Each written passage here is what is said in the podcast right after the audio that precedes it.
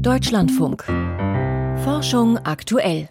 Seit Beginn des russischen Angriffskriegs auf die Ukraine ruht die wissenschaftliche Zusammenarbeit zwischen dem Westen und Moskau. Und das hat Auswirkungen selbst Tausende von Kilometern vom eigentlichen Kriegsgebiet entfernt. Im norwegischen Tromsø findet diese Woche die Arctic Frontiers Konferenz statt. Und ein großes Thema dort sind die Folgen des Konflikts für die Arktis eben. Denn der Krieg gefährdet unter anderem eine der wichtigsten Fischfangregionen der Welt. Monika Seinsche berichtet. Die Barentssee erstreckt sich am Rand des Arktischen Ozeans. Von den Küsten Norwegens und Russlands nach Norden bis Spitzbergen, Franz Josef Land und Novaya Semlja. Die nördlichsten Ausläufer des Golfstroms lassen das Meereis hier früh im Jahr schmelzen. Dadurch gelangt viel Licht in das nährstoffreiche arktische Wasser. Optimale Bedingungen für die kleinsten Pflanzen im Wasser, das Phytoplankton.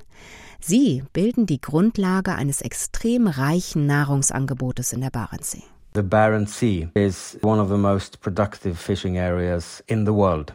Die Barentssee sei eines der produktivsten Fischfanggebiete der Welt, sagt Gea Hönneland vom norwegischen Fridtjof Nansen Institut. Hier gibt es das größte Kabeljauvorkommen der Welt. Und Kabeljau sei eine der wirtschaftlich wertvollsten Fischarten überhaupt, die Fischerei in der Barentssee also von enormer Bedeutung. Deshalb arbeiten die beiden Anrainerstaaten, Russland und Norwegen, auch schon seit 1975 bei der Überwachung der Fischschwärme zusammen.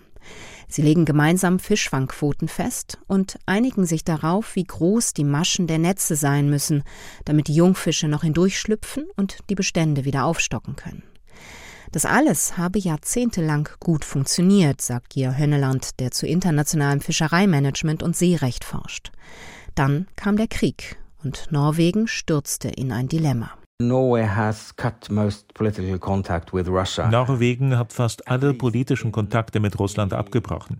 Die allermeisten institutionellen Kooperationen, die seit dem Ende des Kalten Krieges aufgebaut worden waren, liegen auf Eis. Aber es gibt zwei Ausnahmen, die Seenotrettung und das gemeinsame Fischereimanagement in der Barentssee.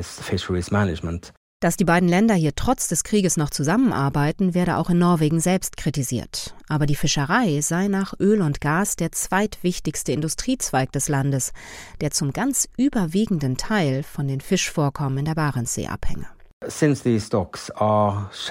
Die Fischschwärme bewegen sich zwischen norwegischen und russischen Gewässern hin und her. Wir brauchen diese Kooperation, denn sonst ist es völlig egal, was Norwegen macht, um die Bestände zu schützen, wenn Russland etwas ganz anderes macht und den Beständen schadet. Georg Hönneland ist überzeugt davon, dass die Kooperation auch für Russland wichtig ist. Denn nur durch sie hat die russische Fischfangflotte Zugang zu den besonders ergiebigen Fischfanggründen im Westen der Barentssee. Trotzdem hat Russland schon damit gedroht, die Zusammenarbeit einzustellen. Denn seit Beginn des Ukraine-Krieges verweigert Norwegen russischen Schiffen den Zugang zu fast allen seiner Häfen.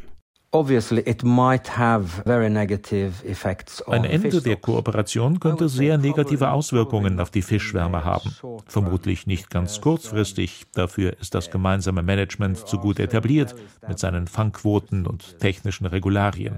Aber mittelfristig, also nach ein, zwei oder drei Jahren, würde es für die eine Seite zunehmend unklar werden, ob die andere Seite sich noch an die Absprachen hält. Es besteht also die Gefahr, dass die Fischbestände leiden werden. Und von diesen Fischbeständen hängt nicht nur ein großer Teil der norwegischen Industrie ab, sondern auch 20 Millionen Seevögel, die jeden Sommer in die Barentssee strömen, genauso wie Eisbären, Robben und Wale. Der russische Invasionskrieg gefährdet damit eines der produktivsten Meeresökosysteme der Welt. Fische zwischen den Fronten, ein Beitrag von Monika Seinsche war das.